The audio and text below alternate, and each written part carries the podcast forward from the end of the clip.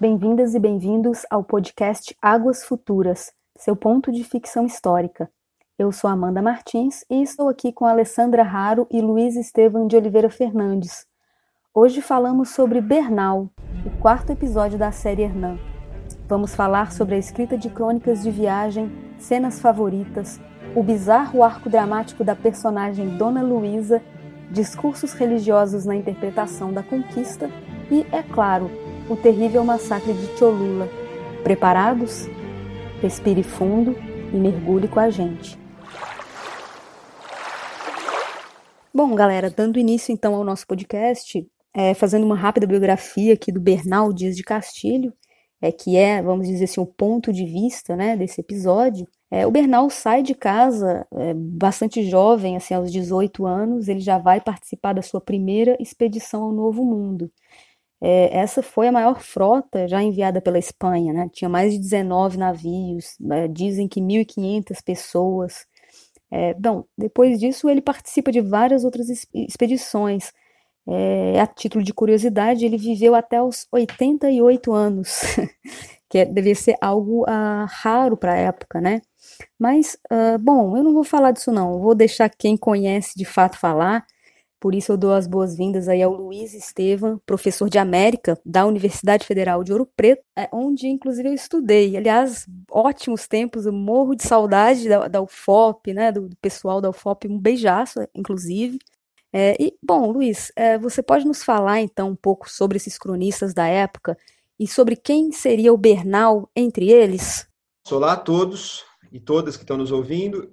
Então, o que, que são crônicas, né? O que, que é um cronista? Enfim, crônica na língua espanhola dessa época é um sinônimo de história. Né? Então, eles são, entre aspas, historiadores. Não vamos imaginar que eles são historiadores como eu sou, como Amanda é, mas eles são historiadores no sentido que eles estavam narrando os fatos que estavam acontecendo com eles ali. Né? Então, crônica no sentido de cronos, tempo, narram coisas no tempo. É, não é um cronista de jornal hoje também, mas embora tenha isso de capturar um pouco do cotidiano. Então, na, no próprio século XVI, aí na época da conquista, muita gente escreveu sobre o assunto. A mais conhecida dessas fontes é o próprio Hernán Cortés. Ele escreve cinco cartas ao, ao imperador Carlos V de Espanha, meio que justificando o que ele está fazendo ali, né, tentando. Ele está numa briga é, política com o governador de Cuba, então ele precisa mandar cartas relatório. No fundo é isso. Ele manda, por isso que chamam cartas de relação que está relatando o que ele fez. Então, ali é uma fonte que a gente tem. Mas aí é tudo em primeira pessoa. Eu fiz, eu fui, eu ganhei, eu sou o máximo, Cortez imbatível, nunca perde, um super-homem. se você for acreditar nessa narrativa. Claro, né? Ele está querendo provar os seus méritos para o rei. E aí, como vassalo do rei, ganhar uma pendenga política que ele sabe que vai acontecer depois. Mas, além dele, outros conquistadores escreveram. Né? Então, tem uma crônica chamada de Conquistador Anônimo, a gente não sabe quem é que escreveu, mas essa crônica existe. Uma outra que ficou muito famosa foi escrita décadas depois, mas por um, um soldado do Cortés já velho, é, já instalado na cidade do México, muito chateado porque a coroa nessa época está tirando os benefícios que eles, os conquistadores tinham ganhado. É, e aí ele resolve escrever a chamada História Verdadeira da Conquista, ele chama Bernal Dias del Castillo, e vai ser, que dá o título ao, ao episódio. O Bernal, a história que ele escreve é uma história no plural. Né? Então, é, é impressionante, é tudo nós, nós. E aí o Cortés sofre, não? O Cortés é um valoroso general, mas que precisava do ânimo dos outros capitães, dos outros generais, tem muito mais aliados indígenas, enfim, é uma história mais plural nesse sentido narrada com algum tempo. É, e depois teve outras crônicas escritas por espanhóis que não estiveram presentes, mas que vão se valer de depoimentos, vão se valer desses textos de época. Estou falando tudo do século XVI. Então, uhum. Francisco Lopes de Gômora, Oviedo, Las Casas, todo mundo de alguma forma escreve sobre a conquista, dando uma perspectiva ou outra, puxando um pouco mais a, a brasa para a sardinha do Cortez ou menos, depende de como é que as pessoas se filiam. E logo em seguida você começa a ter fontes indígenas. Então, fontes que são códices, né? É, é, é uma escrita é, pictoglífica dos próprios indígenas registrando a conquista. E depois em espanhol mesmo, né? ou em, em náhuatl transliterado, ou seja, náhuatl passado para caracteres é, alfabéticos, né, ocidentais. E também vão dar suas versões da conquista. E aí, lembrando, como os indígenas são múltiplos, são também múltiplas as versões. Então, se você pega um indígena uhum. que é de Tlaxcala, ele vai narrar uma conquista. Você vai pegar um indígena que perdeu, entre aspas, um indígena de Azteca de México Tenochtitlan, é outra coisa. Então, fonte é o que não falta. Tem muitas versões, muitas visões, e acho que o seriado tentou amarrar as mais conhecidas delas, mas dava para amarrar muito mais. Uhum. Ah, isso é bem legal, porque no, no, Brasil a gente não tem essas fontes todas, né? Pelo menos do ponto de vista dos indígenas. Faz muita falta. É, o, o, até onde eu sei, eu não sou especialista em Brasil, mas eu vou, eu vou parafrasear um colega que é. Ele brincou que você conseguiria ler todas as crônicas dos portugueses escritas sobre a América Portuguesa ao longo de uma carreira assim prolífica, né? Você fica lendo crônica com frequência, você conseguiria dar conta de, né, Frei Salvador, de todos eles ali. Isso é impossível para o mundo espanhol. Assim, é impossível. Eu posso morrer querendo ler todas as fontes do México e não dou conta. Porque a gente está falando só das chamadas crônicas. Se eu for para arquivo e pensar as probanças de mérito, os registros, todo, enfim, aí é, é brutal a quantidade de fontes. Né? Por isso que é uma história que já foi contada tantas vezes e tantos jeitos. Legal, Luiz. É, eu acho que com a sua fala deu para a gente ter uma boa introdução aí para inserir o Bernal é, no contexto histórico, né? É, bom, eu acho que a gente pode entrar, então, começar a entrar no episódio em si. É, eu tenho batido aí sempre na tecla de que a primeira cena de qualquer roteiro é importante. E esse episódio começa aí com um flashback da cidade de Medina del Campo em 1508, quando o Bernal, ainda criança, é obrigado pelo pai a matar é, alguns filhotes de lobo, né, afogando esses, esses filhotinhos na lagoa. É uma cena assim bem tocante e uh, pegando esse gancho aí eu dou então as boas-vindas a Ale Raro, é, que é professora da Academia Internacional de Cinema. É, Ale, muito obrigada aí pela sua presença e sinta-se à vontade para discorrer sobre essa primeira cena de Bernal. Olá, Amanda, tudo bem? Oi, Luiz. É muito prazer aqui de estar novamente com vocês. E, enfim, agradeço por a gente poder debater mais uma vez aqui essa série tão bacana. Bom, é, sobre essa primeira cena aí, né, que abre esse episódio, assim, particularmente é uma cena que me, que me mexe muito comigo, assim, né? É uma cena que tem toda uma, uma trilha sonora, né? Uma, uma um acompanhar com a câmera e tudo mais, mas é uma cena bastante terrível, assim, né? Muito cruel. E mostra um pouco a relação que esse personagem, né, que é o personagem principal dessa, desse episódio, tem com relação a, a, a esse tipo de coisa, né? Ele é obrigado, criança, a matar cães filhotes, né? Sem uma grande explicação ali, né? O pai não explica por quê, ele só fala que é necessário que alguém tem que matar, né? É, não se sabe por quê, né? Ou se, por exemplo, ah, os filhotes deram cria, a, a cadela deu cria e, e, os filhotes não podem né, ser sustentados por eles, né? Não se sabe exatamente por quê. Simplesmente, assim, alguém tem que fazer isso, né? Então a gente começa a ter uma introdução, né? A qual é a relação que esse personagem tem com o processo da violência, né? É, e durante todo o episódio a gente vai tendo um pouco mais de informação sobre isso, de como esse, esse, esse personagem lida com isso, né? De todos eles, né, do grupo dos espanhóis, a gente vê que é, ele é bastante reticente com relação a isso, né? E não é uma coisa que lhe cai bem, assim como cai, né, se é que isso a gente pode dizer que cai bem, né? Ou pelo menos ele não se sente confortável. Parece que o, os outros estão numa posição que, de certa forma, isso é, é entre aspas normal, né? Faz parte e tal. E para ele sempre é algo bastante difícil. E a gente começa a entender aí o porquê disso tudo, né? Já na infância dele.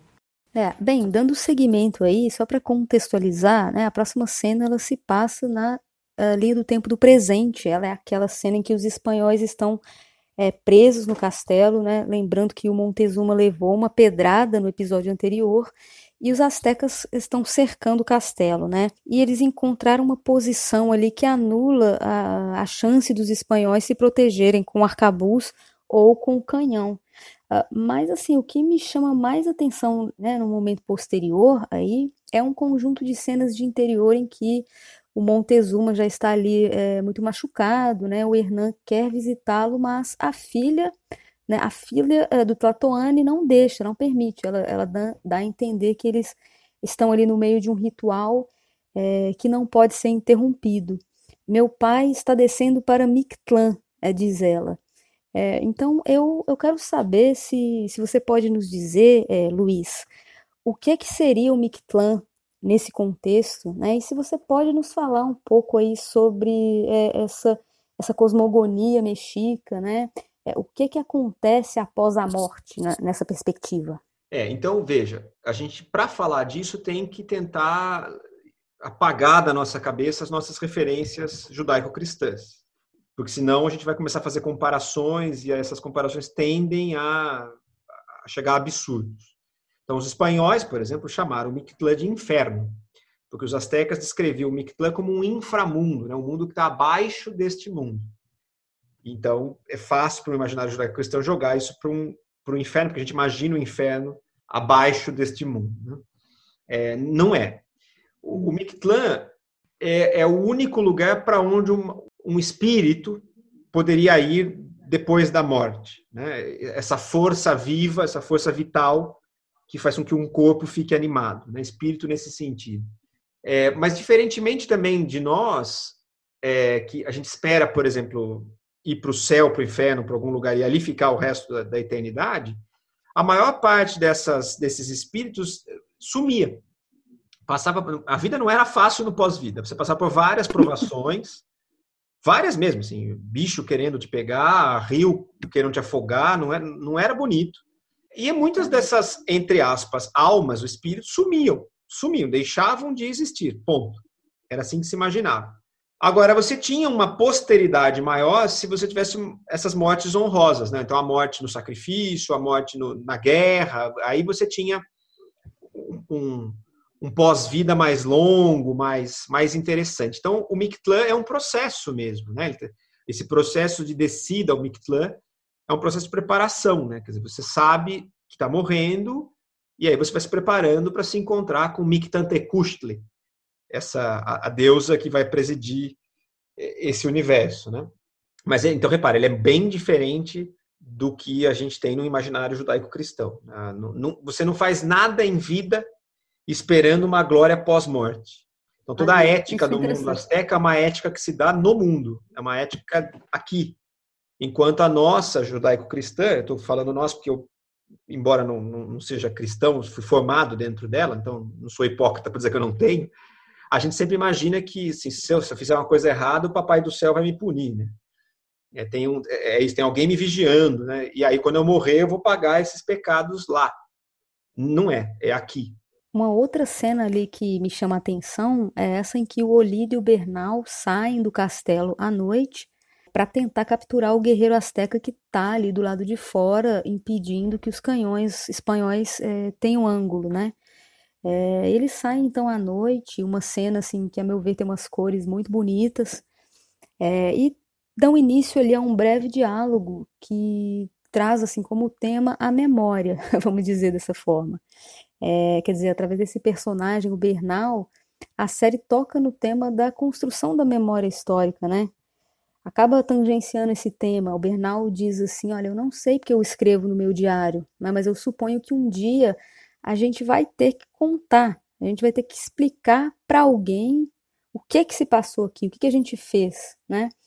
É, e o Olídio ali, que anda mais amargurado, pergunta assim: ah, você vai contar também o que aconteceu em Cholula? É, ou seja, né, que história é essa que você vai contar sobre a conquista? É, vai ser uma história de aventura? uma história de grandes feitos, do, do, do heroísmo espanhol, ou uma história de crueldade, de morticínio. E eu acho que talvez caiba tudo isso aí nessa história tão cheia de nuances, né, em que homens e mulheres da época é, experimentavam assim sentimentos tão intensos, né, tão diversos e, e tão conflitantes também. É, Ale, é, quais são as suas impressões aí dessas cenas noturnas em Tenochtitlan? É, e também o que, que você acha dessa parte ali da narração do Diário do Bernal, sabe? Ela é usada assim quase como um gancho para fazer uma transição para outra linha do tempo, né? Para a linha do tempo do passado. É, eu gostaria de saber o que, que você achou desse recurso narrativo. Bom, é, primeiro eu acho bastante interessante que essa cena seja numa noturna, né? É, e não numa diurna. É, isso sempre é um processo de escolha, né, de quem está escrevendo roteiro, né, do grupo de roteiristas e tudo mais. Mas é, ele, é, primeiro que existe um questionamento nessa cena, né, sobre primeiro uma, uma identificação que o personagem principal fala, né, é, alguém tem que contar essa história, alguém tem que, de certa forma, registrar para isso ser falado, né? para que as pessoas saibam o que aconteceu aqui. Né? Então, primeiro tem um processo de sensibilidade desse personagem para que isso seja contado posteriormente. E daí tem um outro questionamento com relação a isso, é como isso vai ser contado. Né? E daí vem todo esse processo que é como foi essa ação, né? E, e esses são dois personagens que a gente vê que é, estão ali, mas de certa forma tem, por vezes, posicionamentos que vão um pouco contrários a esse massacre todo, né? E é muito interessante que seja uma cena noturna, né? Porque justamente quando você tem uma cena diurna, ela é muito mais clara, né? as coisas, metaforicamente, elas estão mais expostas, né? E as cenas que são um pouco mais escuras ou noturnas, né? Elas trazem também, dentro do, do significado, dentro da metáfora imagética, né? Traz também essa questão da, da, da análise, né? Do, do, do, do pensar sobre é uma coisa mais introspectiva, né? E eles também falam sussurrado, né? Porque de certa forma eles estão ali meio que escondidos e tal, né? Então toda a cena, apesar de ser alguma coisa corriqueira dentro de um processo de conflito e tudo mais, né? É, ela caminha para isso, assim, sabe? Para esse processo de reflexão, de certa forma, né? Onde você tem uma cena noturna, né? Eles estão meio que sussurrando, né? Porque, enfim, aí eles não podem ser descobertos e tal. Mas tudo isso é bastante interessante no processo narrativo de toda a série, pensando em todos os, os episódios, que é o, o momento em que se coloca, né? Sim, precisamos contar, né? Alguém percebe que há necessidade de contar, mas como é que vamos contar tudo isso, né? Então eu acho que é uma cena bastante interessante, assim, e pensada esteticamente, tecnicamente, que traz esse processo de reflexão. Eu achei muito bacana mesmo. Legal, Ale. É, eu gosto bastante, assim, dessa roteirista, né? A Maria Raen. E eu acho que, assim, na minha visão, foi um recurso bem bacana esse de usar o Bernal lendo-lhe as páginas do diário para fazer essa transição da linha do tempo do presente para o passado. E aí já, já entra em Cholula, né? Já, já passa para essa outra fase. E aí, né, nesse caminho aí para Cholula tem uma parte interessante, né, que o Bernal conta ali nas crônicas. Ele diz assim: "Hoje chegamos a um lugar que batizamos de Ilha dos Sacrifícios". E eu acho bem interessante pensar assim que à medida que os espanhóis avançam, eles vão mapeando também a topografia, né? Quer dizer, sem dúvida que havia ali um cartógrafo responsável por isso, mas assim, no mínimo, eles poderiam dizer, olha, rei, hey, vem cá, Carlos V, é, a gente prestou um serviço a você, nós mapeamos a área, né, o que já é uma tarefa, assim, hercúlea. Então, mesmo se tudo desse errado, ter um mapa era alguma coisa, né? É, mas é interessante que nesse processo, assim, assim como os Tlaxcalteca é, chamam o cavalo de viado sem chifres, os espanhóis também iam batizando os lugares, é, renomeando assim, as coisas. É, então, assim, eles veem um lugar lá cheio de caveiras, de ossos desmembrados, né, um templo, e segundo Bernal, o capitão Cortés diz: Deus nos enviou aqui para acabarmos com essa depravação. Bom, é bastante comum assim que o ser humano tente buscar uma intenção, um sentido, digamos assim, para coisas que ele não entende, né? Então, se há uma doença, ah, os deuses estão punindo, é, especialmente antes da ciência, né?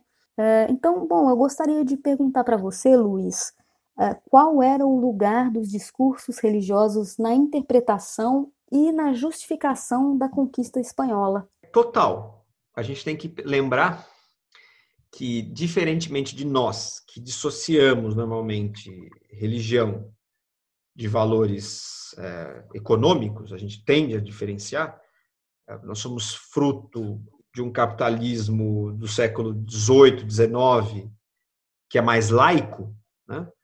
É, então, esse universo não é, é tudo junto. Eu vou, eu vou começar de fora da conquista. Eu vou te dar um exemplo de um padre jesuíta que morou na região do Peru e escreveu já para o final do século XVI, é, o Padre Acosta. E ele diz que, por exemplo, essa região é rica em, em metais preciosos, em prata especificamente, mas também em ouro, é, porque Deus, no seu infinita sabedoria, sabe de tudo, plano divino, entupiu essa região assim, porque daí os europeus viriam e com isso viria a palavra de Deus. Então, tudo na cabeça dessas pessoas faz parte de um plano providencial que tem na Bíblia a sua principal fonte. Então a gente diz que isso é uma leitura tipológica do mundo, da história. E como é que é uma leitura assim? Bom, se Deus realmente existe, e ele pauta tudo, ele nos criou, ele vai nos julgar, na outra ponta, a Bíblia diz isso. Eu, eu conheço a história do Gênesis até a época de Jesus. Não é isso mais ou menos que a Bíblia conta? Pós-Jesus ali, Atos Apóstolos, mas acabou, o texto acabou. E aí tem um último livro da Bíblia chamado Apocalipse, que é o livro da Revelação, né? É, então São João na ilha de Patmos tem essa visão do fim do mundo, e a gente sabe como o mundo vai acabar. Então imagina que agonia para um cristão do século XVI, que ele sabe o começo, sabe até Jesus, e sabe que o mundo vai acabar assim, mas o, o miolo somos nós. A história que a gente vive é uma história que tem um fim já previsto, que é o triunfo de Deus sobre as forças do mal.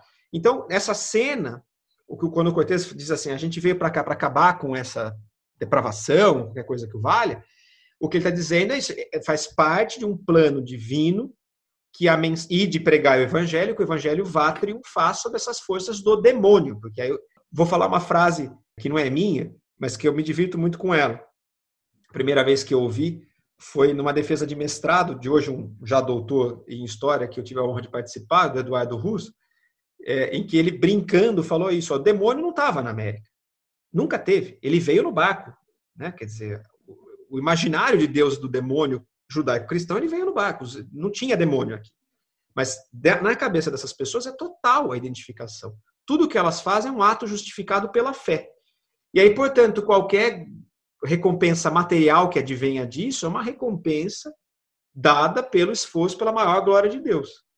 É, isso não é hipocrisia, sabe? Isso que eu quero que as pessoas entendam. Não é uma coisa assim, ah, era uma desculpa para pegar dinheiro, para pegar o ouro, né? Não, as duas coisas vêm juntas. A metáfora que eu uso em sala de aula com os alunos é: imagina, quando você vai garfar o seu alimento, os dentes do garfo entram juntos no alimento. É isso, a economia, a religião, a política, nessa época, elas andam juntos, são dentes do garfo cravando ao mesmo tempo nessa expansão católica, monárquica católica, mundo afora. Legal, Luiz. Vamos então passando aqui, dando sequência ao episódio, vamos chegando aí próximo a Cholula. É, no início dessa cena, agora já na linha do tempo do passado, nós somos informados de que a comitiva de Cortés está a caminho de Tenochtitlan. É, ele está lá montado a cavalo, né, lendo o mapa que recebeu dos Totonac, e surge ali um conflito, né? Ele quer ir para uma cidade e o Xicotencatli tinha em mente uma outra estratégia, né? É, que era ir por Cholula já que Cholula é uma cidade sagrada, né, ele explica, muito valorizada por Moctezuma, se ele conseguisse convencê-los a se juntar aos espanhóis, seria muito mais fácil entrar em Tenochtitlan. Me chama atenção aí também, né, nessas cenas a gente já vê que eh, eles estão em meio a uma floresta assim de pinheiros altos, né, uma floresta bonita, agradável. Não é uma floresta assim tão fechada como a, a costa tropical. Né? Não, agora a gente já está em um clima mais ameno, mais montanhoso, né? A comitiva já não está mais suando em bicas, é, também não há tantos mosquitos. É, quer dizer, não é à toa que os mais poderosos do império, né, os astecas, escolheram aquela região para morar. Parece ser de fato uma região ah, mais agradável, assim, em termos de clima. É, e me chama a atenção aí que né, nesse momento a gente já começa na barraca, né, a ter umas cenas assim de sexo selvagem entre o Alvorado e a, a princesa de Tlaxcala, né, a Dona Luísa, foi batizada de Dona Luísa, que é representada pela atriz Mabel Cadena. É, aliás, a título de curiosidade, essa é uma das poucas mulheres retratadas nas crônicas de conquista. É, as outras são a Marina, né, e a, a filha né, do Moctezuma, que é chamada de Isabel. E por último, há uma personagem também que promete ser bem interessante, a Maria de Estada. Ela não está presente nesses episódios, mas acho que a gente pode ter a esperança de vê-la em breve, né? De repente, já na uh, confirmada segunda temporada da série, não sei. Uh, de todo modo, essa Maria de Estrada era uma soldada de procedência andaluza. Né? Dizem as crônicas que ela se somou ao exército já com idade avançada. E sabem que idade avançada era essa? 34 anos. e o mais interessante é que o Cortés, na mesma época, tinha 35, né? Eu não acho que ninguém iria se referir a ele como um, um homem em idade avançada. ah, mas, de todo modo, é, é, bacana e esperamos ver Maria de Estrada em algum lugar, pelo amor de Deus, né? Ah, mas, assim, me, chama atenção essas cenas, assim, do alvorado, né, com a dona Luísa, porque essas cenas de sexo parece que elas começam a dar início a um plot aí em que ela é retratada assim meio que como uma serpente maligna, né, que manipula, que envenena as emoções do marido. É, acho que não sei se vocês perceberam, acho que ficou bem claro assim que ela começa meio que a fazer a cabeça do alvorado, né, contra o povo de Cholula. Né, ela fala assim, ah, você tem que matar a todos, né, porque são todos aliados dos astecas. E, enfim, né, ela é uma personagem assim que na série personifica esse ódio. Então essa ideia assim, ela parece ter sido misturada a um arquétipo da femme fatale, sabe, que usa o sexo para manipular o marido. Bom, Ale, vou passar essa bola aí para você. O que é que você acha sobre essa opção aí do roteiro e sobre a construção dessa personagem como um todo? Bom, primeiramente que eu acho que novamente, né, é, esse é é o ponto em que a gente tem que refletir sobre é, os personagens homens e as personagens mulheres desse, desse, dessa série, né? É, primeiro, a gente tem poucas mulheres na série, né? Por mais que a gente tenha a Marina como protagonista do, do, primeiro episódio e tudo mais, o número de mulheres é muito pequeno, né? E como eu mencionei no episódio 1, né? Eu acredito que existiam mais mulheres nesse processo todo dentro dessa história, né? É, tudo bem que a maioria provavelmente eram homens, mas o número não era, na minha opinião, não era tão reduzido assim. E houve uma, né, aconteceu aí uma, uma escolha, né, de trabalhar com, essa, com essas personagens. E essa em específico, né, justamente nessa cena, é uma cena muito complexa, assim, que na minha opinião, assim, sendo muito sincera, eu acho ela uma cena muito mal escrita e muito mal dirigida, né, mas antes, antes mais nada mal escrita, né, Primeiramente, se a gente pegar na questão lógica, né, é, os dois falam línguas completamente diferentes, eles não se compreendem, eles não compreendem nenhuma palavra do que é falado. E daí é utilizado esse estereótipo da femme fatale, que não cabe tanto ali, né? Obviamente, né, a gente sabe que esses povos tinham conflitos entre eles, né? Esses conflitos eram muito sérios, né?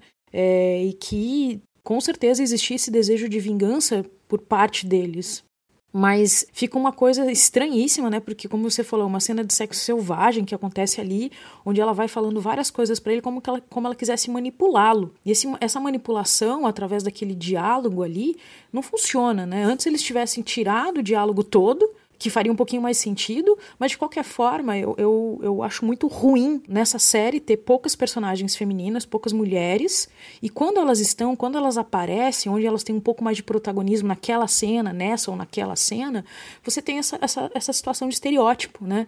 É, de, da manipulação, entre tantas outras coisas. Eu tenho certeza né, que essa é uma personagem que tem pontos muito mais interessantes do que foram apresentados na série. Né? E essa cena em específico, eu acho que é a, a, a cena que mais eu critico assim nesse sentido, que é trazer é, esse estereótipo que é até do cinema norte-americano, né? A Femme Fatale é, ela é, né, no, falando do cinema, obviamente na literatura, né, nós temos outros personagens, mas falando do cinema, do audiovisual, é um, um estereótipo muito norte-americano, né? Que talvez nem funcione tanto nessa cultura tão diferente, né? É como se ela, é, essa personagem, né, com, essa, com esse ímpeto de vingança e tudo mais, ela fosse espanhola, sabe? Que ela fosse né, é, europeia, né? Ou qualquer coisa nesse sentido. E é, essa cultura não funciona necessariamente dessa forma, né? A vingança existe, mas não necessariamente desse jeito, né?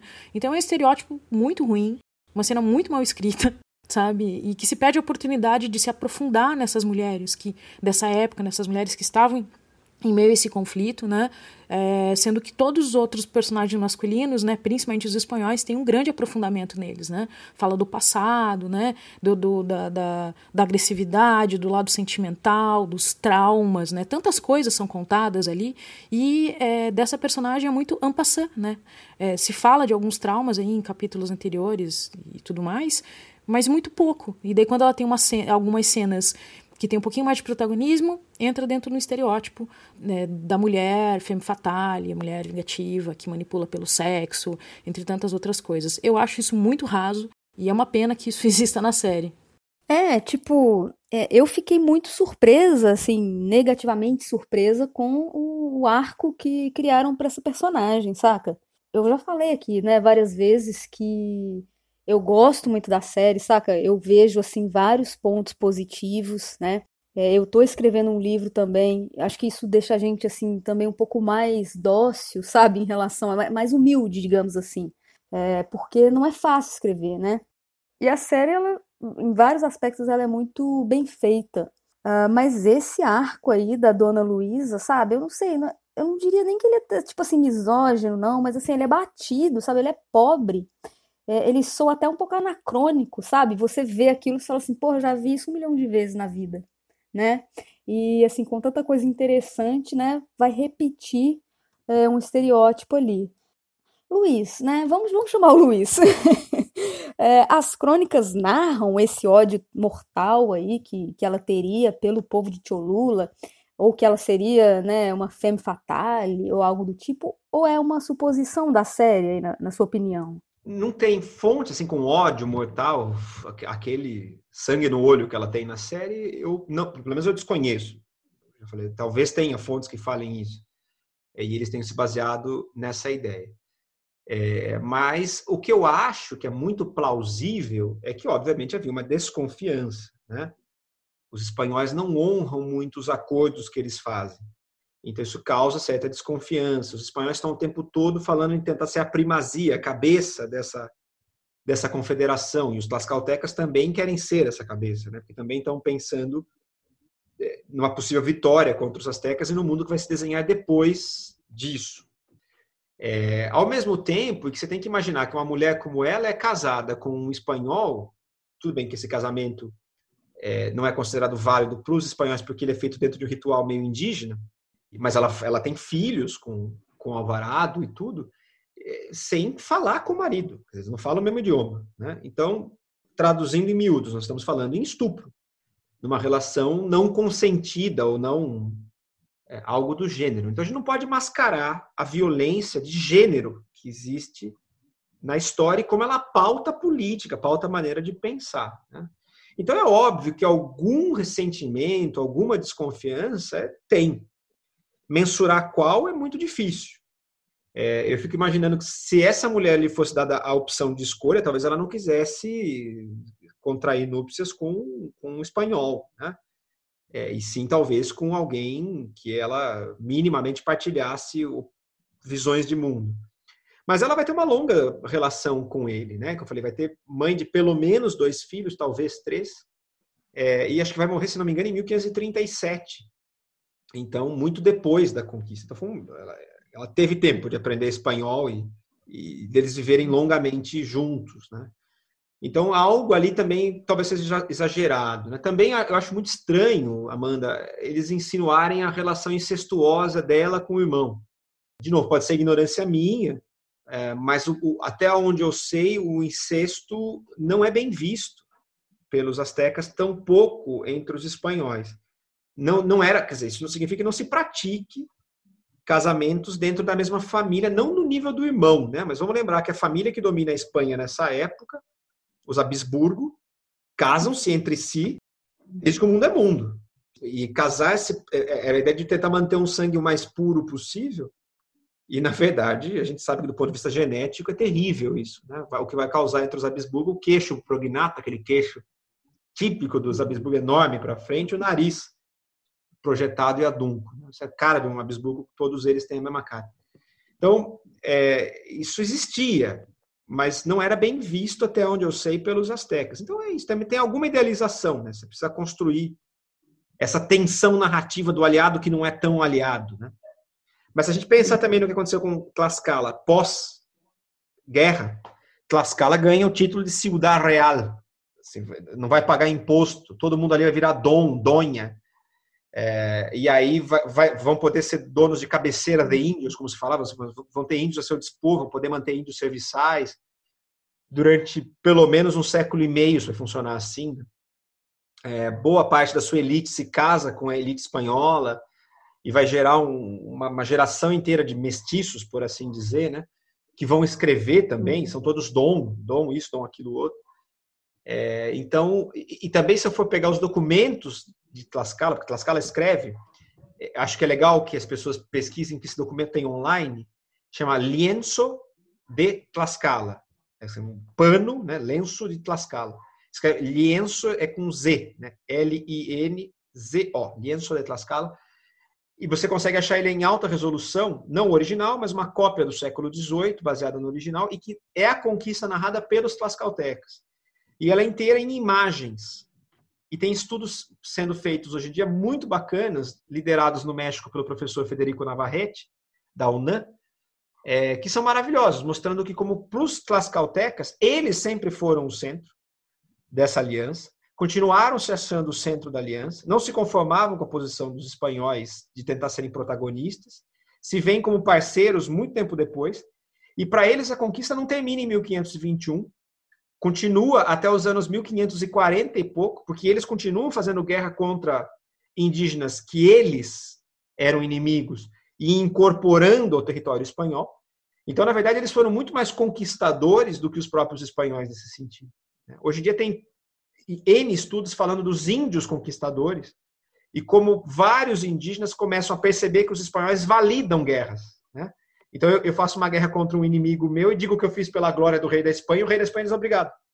E vai me encher de benesses, me encher de coisas. Então os índios vão se valer disso. Né? A conquista, de novo, não é só espanhola. Que era o Carlos V nessa época, não era? Carlos V, Carlos V. É. Eu fico sabendo demais desse, do Carlos V, porque onde eu moro, ele nasceu aqui, que é na cidade de Ghent, aqui Isso. na Bélgica, atual Bélgica. Então tem muita coisa aqui que é Carlos V, é Flandres, cerveja. Tá em, nós estamos no século XVI, você está em Flandres. É, Vlaams. Isso. Flandres, que é isso? Flandres não, Vlaams. É isso, a região flamenca. O Carlos V, aí como é que ele, vamos para quem está nos ouvindo, como é que vai parar então na Espanha, né? Como é que um homem nascido na Bélgica, entre aspas, se torna rei de Espanha. Na verdade, é porque o pai é, dele, casado com Dona Joana, né, que é herdeira do trono de Castela, é, o pai dele acaba falecendo, né? a mãe enlouquece e, e depois é retirada da vida pública e ele nasce fora, porque o pai dele não é espanhol. O pai dele é herdeiro de uma coisa chamada Sacro Império Romano, que era englobava ali um enorme território do que hoje é a Alemanha, o norte da, da, da, da Itália, é, um pedacico ali da, da França, vira e mexe tem guerras para saber se aquele pedaço fica ou não no Sacro Império, essa região de Flandres, é, e aí, reparem, uma enorme de uma confederação também, e ele seria herdeiro, não é isso? E aí ele nasce fora. Então, o, o, o Carlos V não fala espanhol como primeira língua. Quando ele é do trono, ele é Carlos V do Sacro Império. Da Espanha, ele é Carlos I de Espanha. Né? E ele vai adulto para a Espanha. Assim. É isso, né? Ele vai adulto, fala espanhol malemar. E, e aí, eu não me lembro exatamente o ditado que tinha. Depois você procura e fala para o pessoal, mas é um ditado delicioso, que, que vai saber se é verdade, mas que ele falava sei lá, o francês com os seus soldados, italiano com os cavalos, espanhol com não sei quem, com os padres. E, esse é um império de muitas línguas, né? Esse é o Carlos V. Por isso que dá para uhum. nascer em, em Gante e ao mesmo tempo ser rei de Espanha. Né? Boa parte da América, um pedaço da América ali no norte, né? Quer dizer, essa conquista foi na mão dele. É, a região do Caribe, o Sacro Império, Nápoles, e aí vai, né? Esse é um enorme do império. E o filho dele vai abdicar do trono do Sacro Império, mas ainda assim vai, vai agregar muito mais terra, porque depois vai ser rei de Portugal, e daí de uhum. boa parte da América, uma América muito maior. Essa gente teve muito poder. Aqui eles, eles ficaram, eles tiveram problemas com a burguesia nascente aqui, que era que tinha um poder de muito grande têxtil, Isso. sabe? E, e, e aí eles é, se tornaram protestantes para ajudar também, né? É, e assim, é, a nobreza daqui, ela foi, foi, foi inteira é, para forca mesmo. Até hoje tem aqui todo ano tem um, uma procissão pessoal, assim, a cerveja daqui, a principal é chamada Gentsestrop, que é forca, por causa desse acontecimento aí, que foi a época do é, Carlos V. Guerra de 80 anos, né? 30 anos intensos num movimento de 80 anos pela independência dos Países Baixos. Como é que eu, os espanhóis chamavam de o, o, a úlcera, né? Era a úlcera do império, né? porque era ali que nada dava certo, né? causava uma espécie de câncer de estômago que era essa região. É. é, falando aí em matança, vamos passar então para o massacre de Cholula. Nas próximas cenas a gente vê ali um pouco do cotidiano né, comum de um choluteca, é, tem ali uma, uma moça fazendo tipo um tricô, uma outra né, com pilão, e uma criança se aproxima ali do Bernal. É, eles ficam amiguinhos, né? eles têm um momento ali de troca, e nesse momento eu pensei, Ih, vai morrer. Ale, eu quero saber aí a sua opinião, compartilhe com a gente o que, que você achou dessas cenas. Essa cena, para mim, assim, também é uma cena que me marcou bastante nesse episódio, para mim, ela faz um paralelo com a primeira cena, porque justamente aquela primeira cena existe para mostrar quais foram os traumas desse personagem Bernal na infância dele, né? E o que acontece no meio do, do episódio aparece uma situação onde uma criança se aproxima deles, eles formam, eles começam a se aproximar de forma amigável, os dois. E mais para frente, essa criança morre, né? E ele, e, e ele que tem que matá-la, né?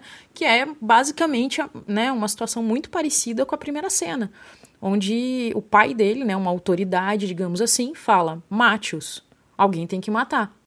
E na cena onde essa criança vai ser assassinada, também uma pessoa que é uma, uma certa autoridade diz: mate-o. E daí ele vai de encontro ao trauma dele, né? Bernal é um personagem sensível, Bernal escreve, Bernal, né, é, é, tem essa sensibilidade de se aproximar e, e querer conhecer é, é, esses povos, né? Tanto é que ele se aproxima de uma criança então é um paralelismo aí é, bem claro é, entre a primeira e a segunda. Me incomoda um pouco do paralelismo ser de filhotes de cães e uma criança, né, da, da, dos, desses povos originários, mas é, em termos narrativos, assim, é, é basicamente isso, né, é trazer esse trauma novamente, né, ele vai viver esse trauma, ele é obrigado, né, por, por, por alguém que tem uma certa autoridade, no, que ele não tem como ir contra, né, porque, enfim, dentro dessa cultura espanhola, você não pode ir contra uma autoridade, né? Então, é toda uma costura aí para a gente entender esse, esse personagem é, entender o porquê que ele se aproxima, porque ele tem esse processo de sensibilidade, né? O fato também dele escrever, olhar para o mundo e poder transcrever isso em palavras, né? Traz essa sensibilidade que é diferente dos outros que são muito mais brutos, né? A relação com a violência é outra, né? E tudo mais. E para ele relacionar-se com a violência é uma violência, porque ele foi obrigado quando criança a fazer isso, né? Então é uma cena interessante, né? É, e de certa forma, eu acho que sim, talvez todo mundo tenha sentido a mesma coisa que você sentiu na hora que vem a criança e fala, ixi, vai morrer, né? Porque é claro, né? E, é uma, e pelo fato de ser uma criança, inocente, indefesa, né? Todos os indefesos ali, a gente sabe que estavam, estavam fadados à morte, é o que a gente vai ver em cenas futuras ali, né? Sim, sim. E do ponto de vista histórico, Luiz, você pode nos falar um pouquinho aí sobre o massacre de Cholula? Então, Cholula era um centro cerimonial uma cidade muito grande. De novo, faz, mal fazendo um paralelo, mas para quem nunca ouviu falar, é um, vamos imaginar um santuário hoje em dia, aqui no Brasil, talvez Aparecida, ou um Vaticano, sei lá que raio, Meca, né? Um, uma cidade que também é um centro religioso. É, então ela tinha, tinha soldados, mas pouco, não era um centro bélico, não era uma, uma cidade nesse sentido. Né? E ela funcionava em honra basicamente é, ao deus chamado Quetzalcoatl. É, enfim, então é um local que a gente poderia dizer razoavelmente pacífico e de peregrinação de todo mundo na Nahuatl para lá. O Cortés, quando chega a essa região, está encabeçando esse exército multiétnico, então ele recebe a notícia que a cidade tem justamente essa função. E ele está tentando forçar uma conversa com o Tlatoani Azteca, com o soberano Azteca, o Montezuma. Ele quer ser recebido pelo Montezuma. Não era a ideia dele fazer guerra com o Montezuma, porque ele já entendeu que se ele fosse se meter de frente com o Montezuma a essa altura do campeonato, ele corria um enorme risco de perder. Ele sabe que as tropas do Montezuma são imensas, que Montezuma tem muito poder, etc. E tal, mas o Montezuma se recusa a recebê-lo. E aí, o que se imagina é que ele tenha forçado a mão em Cholula, massacrando a população civil, massacrando sacerdote, criança, é, mulher, assim, indiscriminadamente. E quando eu digo ele, ele, os soldados indígenas, os soldados dele, todo, é, é um massacre feito por todo mundo ali, né? As fontes indígenas mostram bem isso, que você vê soldados indígenas arrancando cabeças e membros de outros soldados indígenas no meio dos soldados espanhóis. Esse massacre foi feito muito provavelmente como um ato terrorista. A gente poderia dizer isso sem muito problema, né? Quer dizer, vou massacrar a população civil para causar terror e chamar a atenção. E parece ter funcionado, porque não muito tempo depois, de fato, Montezuma é, o chama né, para recebê-lo em México Tenochtitlan. Então, é um dos episódios mais covardes, assim, mais sangrentos, sem dúvida, de uma conquista que tem muitos atos de covardia e muitos atos sangrentos. E após atravessar florestas, vencer os povos de Potonchan, conquistar os Tlaxcaltecas como seus aliados e massacrar o povo de Cholula, a comitiva espanhola chega finalmente ao alto de uma montanha e vê de longe Tenochtitlan, pela primeira vez, né? Que é o quartel-general ali do seu maior inimigo. É, eu confesso a vocês que eu não consigo narrar isso sem fazer essa voz e que a estética dessa cena me fez lembrar na hora aquela imagem do Frodo e do Sam olhando os portões do castelo de Sauron ali de longe. eu, eu acho, Ale, que é, não sei, né? Apesar das inovações narrativas aí em termos de linha do tempo, nesse momento já dá para ver com clareza uma estrutura de jornada do herói mesmo aí na série. É, para a gente finalizar o episódio assim em grande estilo, você pode explorar um pouco esse aspecto? Então, nessa cena, né, você tem essa jornada, né, que enfim eles passaram por batalhas, né, é, violentas e tudo mais, e você vê eles caminhando num campo, né? Essa comitiva caminhando nesse campo e todos eles estão assim absolutamente exaustos, né? Acabados. Principalmente aqueles que, né, que estão ali carregando as coisas dos espanhóis, né? Os, os apetrechos todos e tudo mais. E você chega numa cena de plano geral aberto, assim, gigante, onde se vê, né? É, é esse quartel-general, só que lá de longe, e você vê muito o território em si, né? Você vê aquele território muito belo, muito bonito. E você tem o personagem do Hernan falando, né, sobre né, escrever sobre a beleza disso tudo.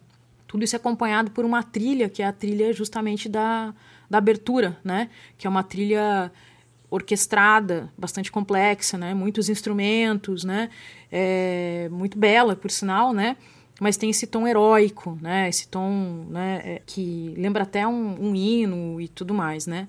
Então, existe uma intenção nessa cena muito interessante de mostrar, né? Olha só, né? É, que beleza desse lugar, mas que beleza desse território que estamos, que é nosso, né? Porque ele já, já entende como deles, né? Dá para se perceber, sim, de certa forma, essa jornada deles, né? É, e como que isso é representado imageticamente também, de forma estética, né? Então não é à toa que esses planos mais fechados, mostrando esse processo de sofrimento da jornada, né? esse cansaço, e de repente um plano muito aberto, do topo de uma montanha, olhando para o todo e dizendo, veja só, tudo é nosso, né? Fale da beleza desse lugar, né? Então, a intenção da cena é bastante clara, assim, né? Tá dentro desse processo todo na narrativa que foi construída aí para mostrar essa jornada, né? Porque não foi fácil, né? Chegar até ali, é bastante interessante nesse sentido. Gente, eu não tenho palavras assim para agradecer vocês. Valeu demais pelo papo, eu adorei, eu me diverti pra caramba. É, espero que o pessoal aí de casa também tenha gostado. É, espero ver vocês aí em breve para o próximo episódio.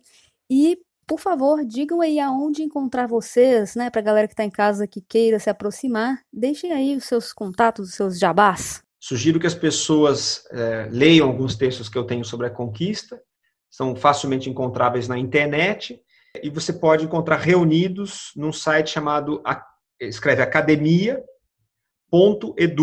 que é um repositório de textos e publicações, não só meus, como da academia do mundo, academia não no sentido de malhar, né? academia no sentido é, acadêmico, no sentido de universitário, mundo afora. Ali é muito bacana, porque gente do mundo todo publica. Então, não só meus textos, como textos de muita gente sobre a conquista, você pode procurar por temas você vai encontrar em vários idiomas, ali centralizados, normalmente balizados pelos pares, né? feitos por especialistas, gente que entende o que está dizendo. E também no, no YouTube eu tenho alguns vídeos e áudios também, em que eu já comentei ou sobre a conquista ou outros aspectos da América do período colonial. Bom, pessoal, primeiro, assim, é, agradeço aqui essa oportunidade da gente estar tá trocando, né? É sempre bom a gente é, conversar, analisar, ver vários pontos de vista, né? Acho que é super, é, super válido esse processo de troca. E, enfim, quem quiser seguir na conversação aqui, deixa aqui meu Instagram, a gente pode conversar lá por DM. É, vocês me acham como arroba alessandra com dois S, ponto raro, H-A-R-O. E podemos aí, quem quiser, bater um papo sobre essa série e outras outras obras audiovisuais por aí. Legal, pessoal. E se vocês querem também entrar em contato comigo, né, com a Amanda Martins, é, sintam-se à vontade ali para falar comigo pelas redes sociais no arroba afuturas para Twitter e Facebook e no Instagram arroba águasfuturas. É, vocês podem sempre também nos mandar um e-mail ali no afuturas@gmail.com é, eu tô assim muito aberta para trocar ideia, é, sabe, para quem tiver assim numa vibe de fazer coisas, especialmente ligadas à ficção histórica e à escrita criativa, entre em contato sim, que é muito bacana trocar ideia e fazer coisas, né? E, enfim, fazer as coisas acontecerem. Uh, eu convido vocês também a conhecer o livro que eu estou escrevendo, né, que é uma ficção histórica é, chamada Ultramar, é, esse livro, as cenas que eu deixo lá, eles são particularmente passadas em Coimbra, é, mas tem, teremos aí futuramente também cenas na Bahia, na África, especialmente na região que era conhecida à época como Costa da Mina.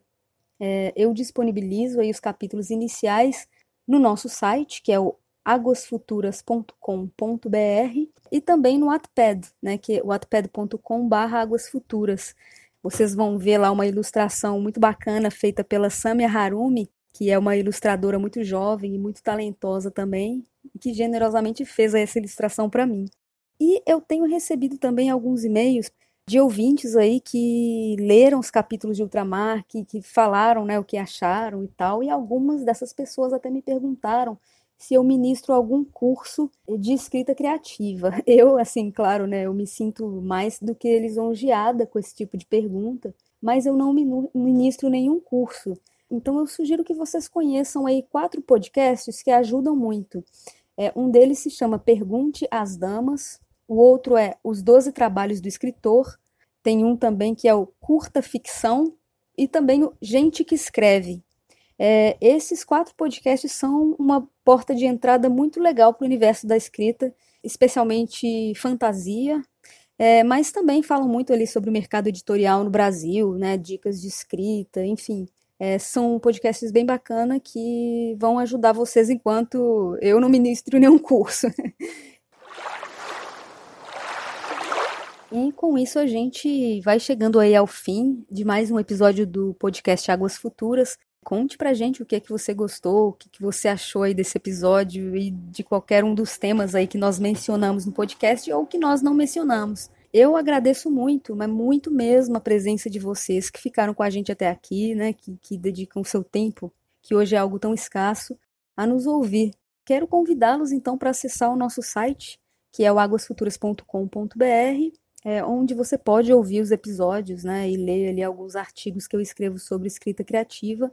É, Sintam-se à vontade também para enviar artigos aí se vocês quiserem publicar por lá. Quero agradecer imensamente a equipe da HH Magazine Humanidades em Rede, em especial ao Rodrigo Machado. É, gente, muito obrigada mesmo por todo o apoio aí, por toda a nossa parceria que segue firme. É, lembrando a galera que, é, se quiserem conhecer o conteúdo, basta acessar hhmagazine.com.br peço a vocês especialmente que, se gostam aí do nosso conteúdo, se querem nos ajudar, é, nos incentivar, assinem a nossa newsletter. É, vocês fiquem tranquilos aí que eu não vou mandar muitos e-mails, mas a, a sua participação da lista realmente nos permite esse contato mais direto. E a gente está com um projeto aí um pouco mais ambicioso pela frente, e seria uma pena a gente investir tempo, né? Às vezes até um pouco de dinheiro assim do, do nosso bolso, que é como a gente faz as coisas aqui, para fazer um projeto e depois, né, ele flopar completamente. Então é legal aí se vocês, uh, se a gente tiver vocês na nossa lista, de repente a gente pode perguntar, é, pedir a opinião de vocês previamente e tentando adequar para ver aí se, se, se esse conteúdo seria bem aceito, né? Enfim. E se vocês querem nos ajudar ainda mais, né, recomende o nosso podcast para os seus amigos, para suas amigas que vocês acham que podem se interessar pelo nosso conteúdo, ou mesmo deixe um testemunho nas nossas redes sociais né, sobre o nosso podcast. Esse tipo de coisa realmente auxilia a gente, incentiva também.